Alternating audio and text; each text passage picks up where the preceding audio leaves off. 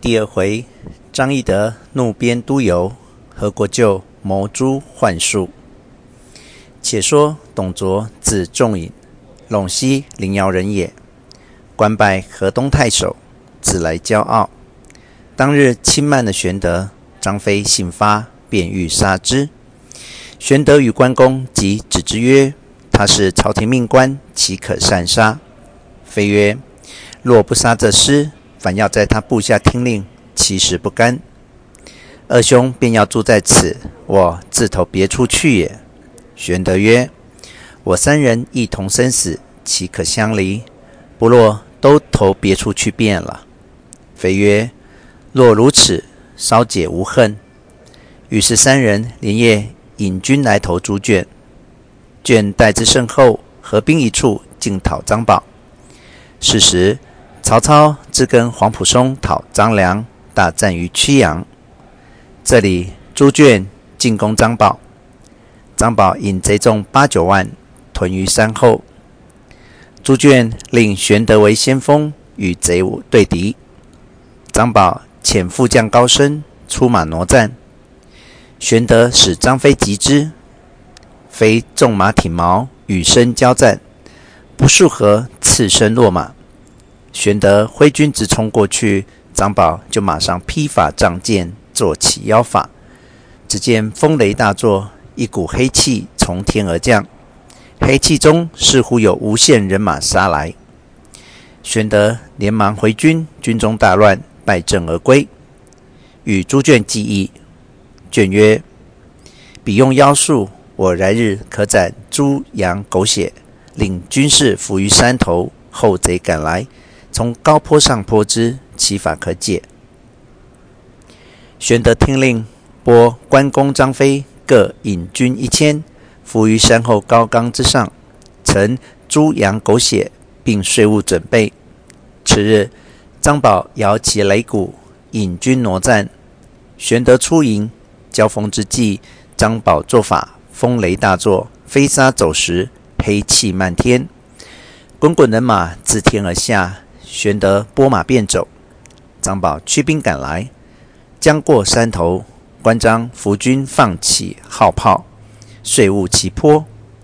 但见空中纸人草马纷纷坠地，风雷顿息，沙石不飞。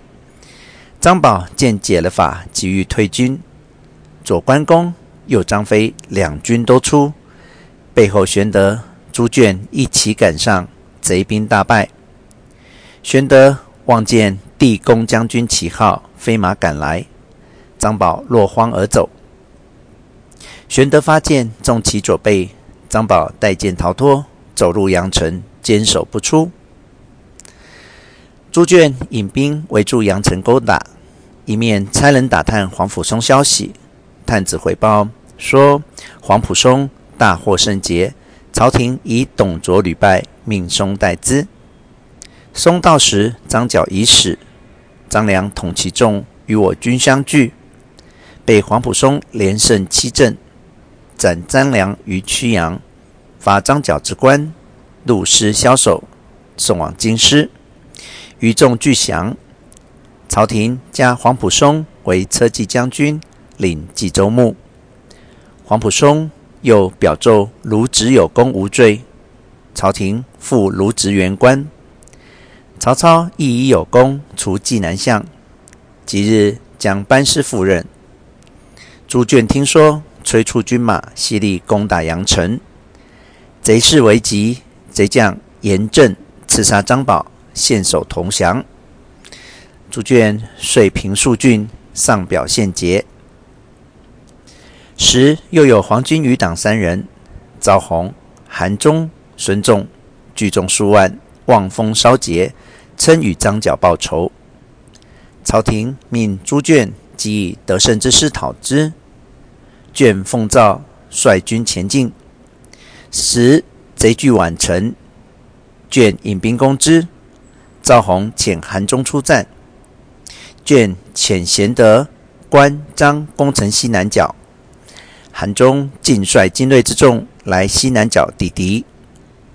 猪圈自重铁骑二千，进取东北角，贼恐失城，及其西南而回。玄德从背后掩杀，贼众大败，奔入宛城。诸眷分兵四面围定，城中断粮。韩忠使人出城投降，眷不许。玄德曰：“昔高祖治这天下，盖未能招降纳顺，公何惧韩忠也？”卷曰：“彼一时，此一时也。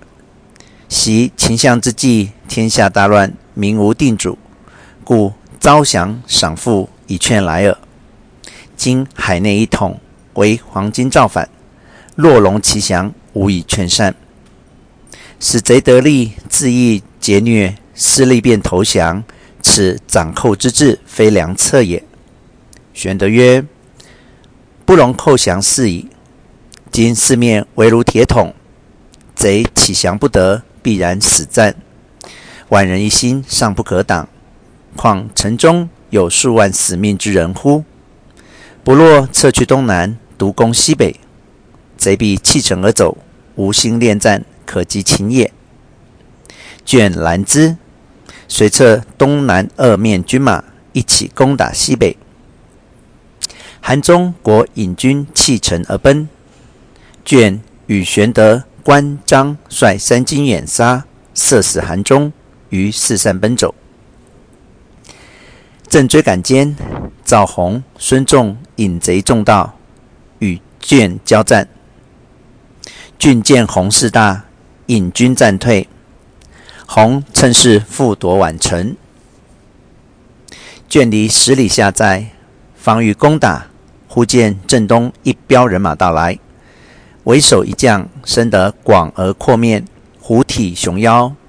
吴郡富春人也，姓孙，名坚，字文台，乃孙武子之后。年十七岁，与父至钱塘，见海贼十余人，劫取商人财物，于岸上分赃。坚谓父曰：“此贼可擒也。”遂奋力提刀上岸，扬声大叫。东西指挥如患人状，贼以为官兵至，尽弃财物奔走。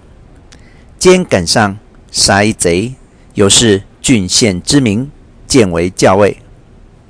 后会稽妖贼许昌造反，自称阳明皇帝，聚众数万。